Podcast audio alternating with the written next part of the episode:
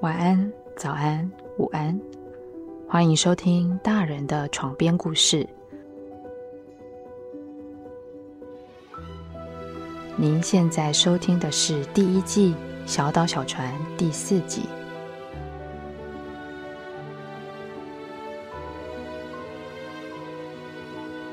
上一集的小岛小船，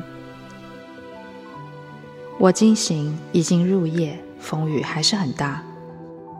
抢着上船的人应该没有成功吧？我们的小船在台风夜里摇晃着。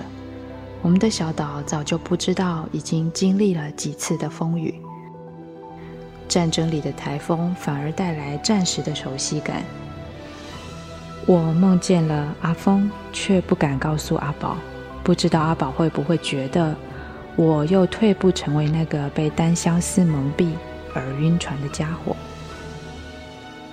我不想让阿宝对我失望。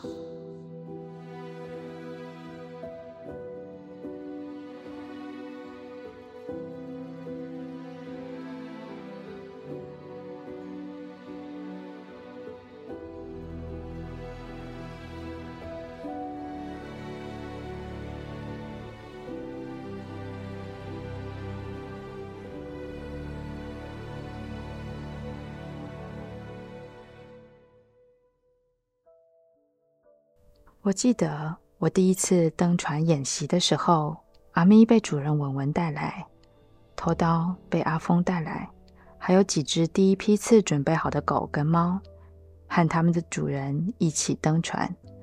所有的猫狗除了阿咪和头刀都非常紧张，狗狗们狂吠或是发抖，猫们则是死命的扒着外出笼或是包包，怎么样都不肯出来。所有的人都乱成一团。好不容易上了船，那是阿宝第一次开船，带着大家，可能就跟第一次拿到汽车驾照上路一样，阿宝很紧张。我们看着驾驶室他的背影，非常不放心。后来是文文带着阿咪到驾驶室去，一起站在阿宝的旁边，阿宝才稳定了一点。阿咪在驾驶室找了个位置，很自然的望着前方的海浪。文文说：“这只猫简直是天生的水手。”阿宝笑了，也放松了点。第二次出海，文文要上班，只有阿宝带着阿咪来。回程往台北的路上，我开着会员乐捐的破烂修旅车，载着阿宝、阿咪。阿宝才跟我说起他和文文认识的经过。在阿咪还小的时候，被一个英国人诺亚收养。诺亚没给阿咪取名字，只昵称他 Kitty。诺亚会放阿咪出门，食欲特别好的阿咪，就算在家里已经吃过了，还是会在社区里到处找人蹭饭。他尤其喜欢找文文。文文会特地去买阿咪喜欢的肉泥条，每天晚上下了班，就会在家里附近的骑楼喂阿咪。有天，诺亚跟在阿咪后面出门运动，就遇见了文文，两个人逐渐熟络了起来。不久之后开始交往，度过了一段甜蜜的时光。两个人甚至论及婚嫁，他们笑称。结婚的时候，阿咪要以媒人的身份参加。阿咪是只完全不怕生的猫，一定会成为婚礼的亮点。他们开始规划婚礼时，甚至想到，阿咪就负责保管他们当天要交换的戒指，一定要安排阿咪大摇大摆地走上红毯，把戒指交给两个人。文文把旧雅房退租，搬来跟诺亚住。阿咪每天依旧出门散步，差不多在同个时期，阿宝也搬到了附近，在社区的超商外遇到了阿咪。阿咪莫名喜欢阿宝，经常跟着阿宝进超商，坐在宠物区等阿宝给他买吃的。后来一场疫情，诺亚回了英国探访生病的母亲，跨国移动变得困难。最后他竟然就决定再也不回来了。诺亚和文文两人就此分手。认真工作、从来不请假的文文，请了年假，在家里躺着哭了好多天。贴心的阿咪在家里陪文文一个礼拜，竟然都没有出门，这反倒让阿宝在超商前等了阿咪一个礼拜。阿宝很担心，他找到之前帮阿咪拍的照片，刚好拍到阿咪脖子上的项圈，上面挂了个牌子，写着手机号码。阿宝就打了过去。但因为是诺亚的手机，打过去早就已经停号了。阿咪陪着文文几天，看他好不容易恢复了精神，自己就迫不及待想出门。文文跟阿咪说：“谢谢你陪我，我好多了。”他甚至半开玩笑的说：“不然啊，你出门的时候也帮我再找个人吧。”没想到阿咪竟然就听进去了。隔天，阿咪在捷运口接阿宝下班。阿宝一见到好多天没看到的阿咪，非常惊喜，马上蹲下来摸摸他，问他说：“你去哪了？我超担心的。”诶。阿咪蹭了阿宝一圈，就急着要走，一副要赶路的样子。三两步以后，还会停下来等阿宝，一直领着阿宝往超商走。生怕他没跟上，阿宝看不懂阿咪要干嘛，只觉得可爱又好笑。正好就遇到了来超商买东西的文文。阿宝对文文几乎是一见钟情，文文也知道，但是文文始终对阿宝从来没有过情侣的情愫，对别人也总称阿宝是好朋友。阿宝给阿咪换了项圈，系上一个 QR code，一扫就可以加入他成立的通讯软体群组。群组成员当然就是他和文文。每次登船演习，我跟阿宝留下来收拾完了以后，都会一起躺在甲板上看星星、喝啤酒，总还会聊起这件事情。前后这么一兜起来。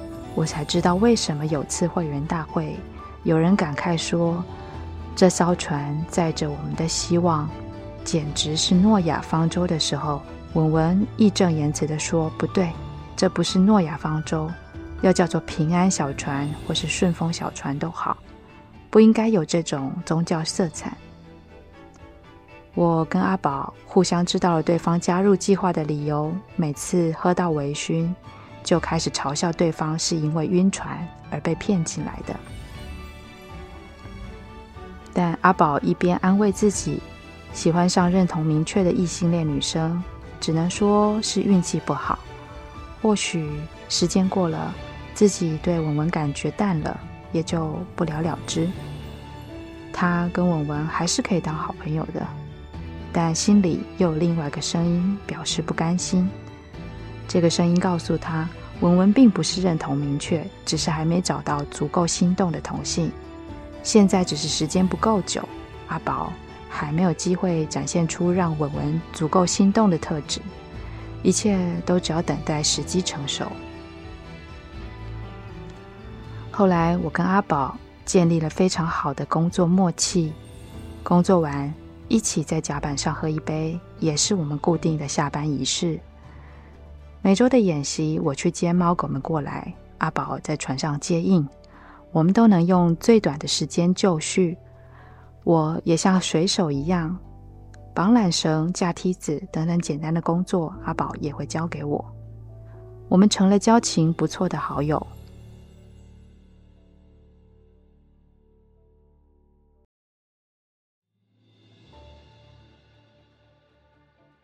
最后一次。我们在甲板上喝酒是几周前，那阵子局势已经变得有点诡谲。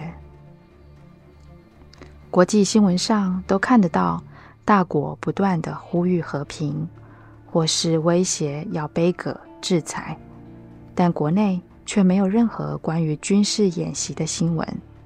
和过去不同的是，各国使馆跟在台协会开始拟定撤侨计划。虽然和过去一样没有一枪一炮，却人心惶惶。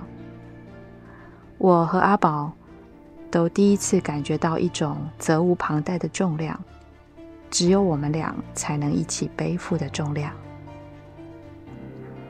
如果我们在这个时间点流露出一点点的脆弱，好像都会成为对方的负担。我翻了身，拿起手机，想给阿峰传个讯息，却不知道该写什么。你还好吗？我梦到你了。但是刚才的梦太鲜明。阿峰当年的确曾经来到我的公寓找我，但他只是带头刀来寄养一个月。那天他把头刀的用品带来，简单交代我几句，就直奔机场往香港去了。他走了以后，我拿起头刀的睡垫闻了闻，因为上面有阿峰的味道。我以为他回来以后，我跟他说不定会有不一样的发展。当时我还真傻。我曾经尝试跨过了线一点点。阿峰的动作却造成了更大的阻碍。后来我就下定决心，不再对阿峰谈我自己的事情。这三年来，我只跟他谈任务、谈猫狗，而且我认为阿峰应该不喜欢没有理念的人。如果他知道我是为了他才加入的，知道我其实是个花痴女，应该会对我很失望吧。我传了白天拍的一张头刀的照片给他，说：“头刀真是训练有素，帮了大忙。”阿峰当然没有读，也没有回。我不知道他会在小岛的哪个角落，也不愿意去想。我们有二十七只猫，三十三只狗，在台风的暴力摇篮里晃着。在开战后的第三天，等待时机，准备出航。离开我们的岛，这才是现在我跟阿宝最重要的事情。传完了讯息，我又累得睡着，再醒来已经是清晨，风浪小了很多。阿宝快速倒着饲料，饥饿的狗儿有些已经在笼子里跳啊跳。我从躺椅上坐起，准备套上雨靴，开始工作。就在脚碰到甲板的那一刻，狗儿们突然警戒地竖起了耳朵，一股诡异的气氛从海面上飘来。大家原本期待着等吃早餐的心情都被破坏了。我心口一沉，又来了吗？是不是风雨过去，我们最害怕的事情还是会继续呢？两秒以后。堤防上的空袭警报响起，有一些狗开始鬼叫，在笼子里跳来跳去，超级焦虑。我跟阿宝对看，我们望向船舱外，岸边等待排队上船的人已经开始疏散。警报声停下来以后，战斗机的声音从岸上传来，由远而近，感觉就在我们的头顶上。狗儿们已经从愤怒警戒的狂吠中停下，大部分都害怕地趴下，闷哼着。海上突然传来爆破声，声波的震荡把破损比较严重的窗户震出更大的裂缝，船身摇晃的程度堪比昨夜台风过境。我起身看海面上的状况。其他一艘艘船只上穿着五颜六色雨衣的人，一时之间都不知道该何去何从。有些人匆匆架好了船桥，狼狈地溜回岸上。原本岸上的人早已经躲得不知去向，只留下满地的垃圾、雨伞和雨衣。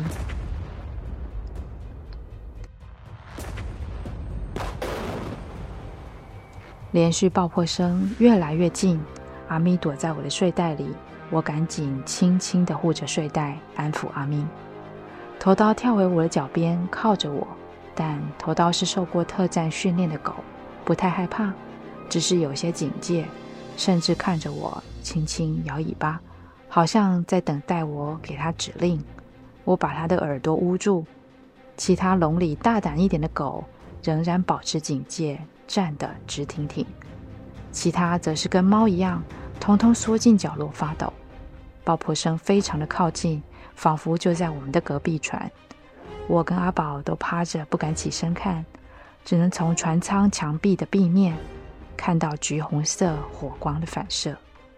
伴随着人们的尖叫呼喊，爆炸声的频率越来越密集。覆盖了一切的声响。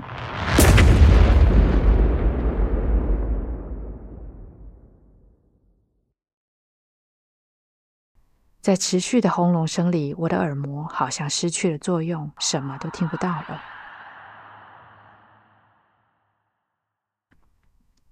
我转头看到阿宝的嘴型是叫我快走，一边挥着手示意。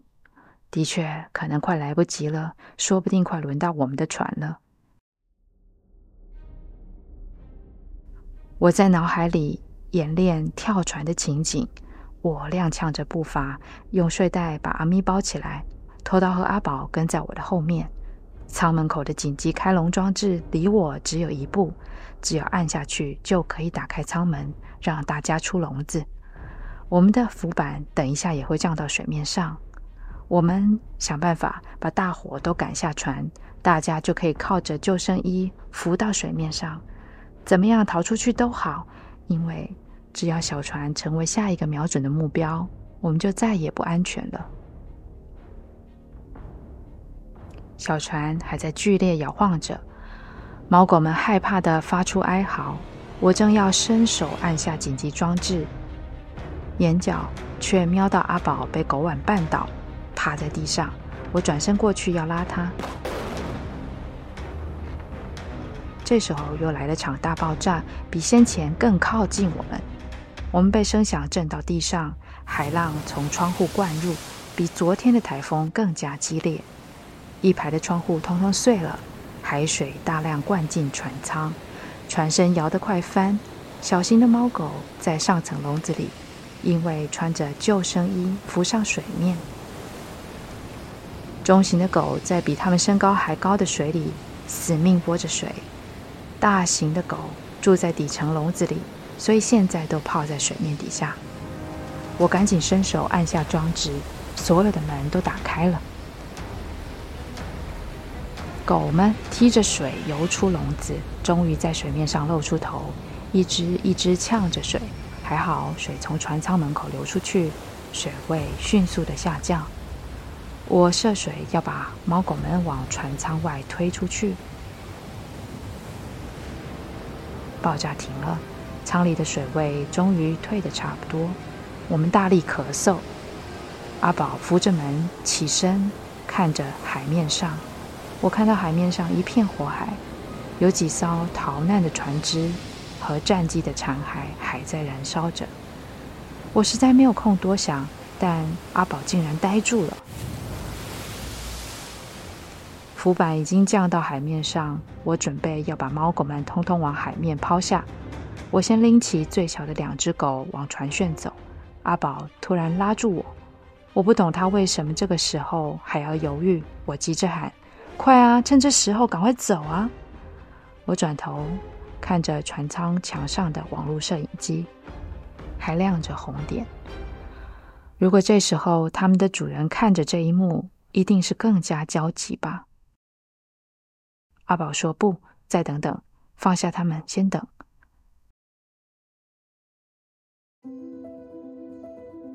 我望着海面上一片狼藉，到处是破碎的船体和浓烟。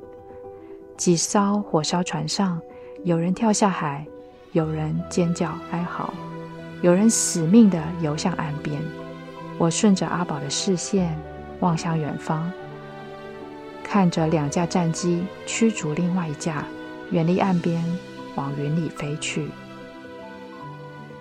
船身渐渐稳住，港边有一半的船都着了火，有些人受伤，哭喊着。海面上也一堆人载浮载沉，浓烟笼罩。每只猫狗都在甲板上发着抖。我们看着一艘艘火烧船，仍然很难相信刚才究竟发生了什么事。两架战机返回，又是一阵引擎轰隆隆的声响。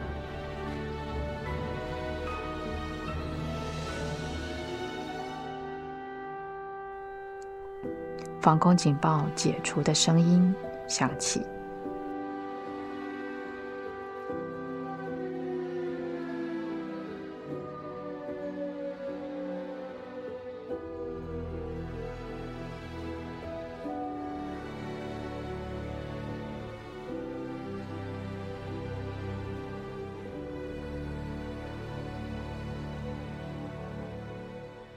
晚安，早安，感谢您收听本集的《大人的床边故事》，我们下集见。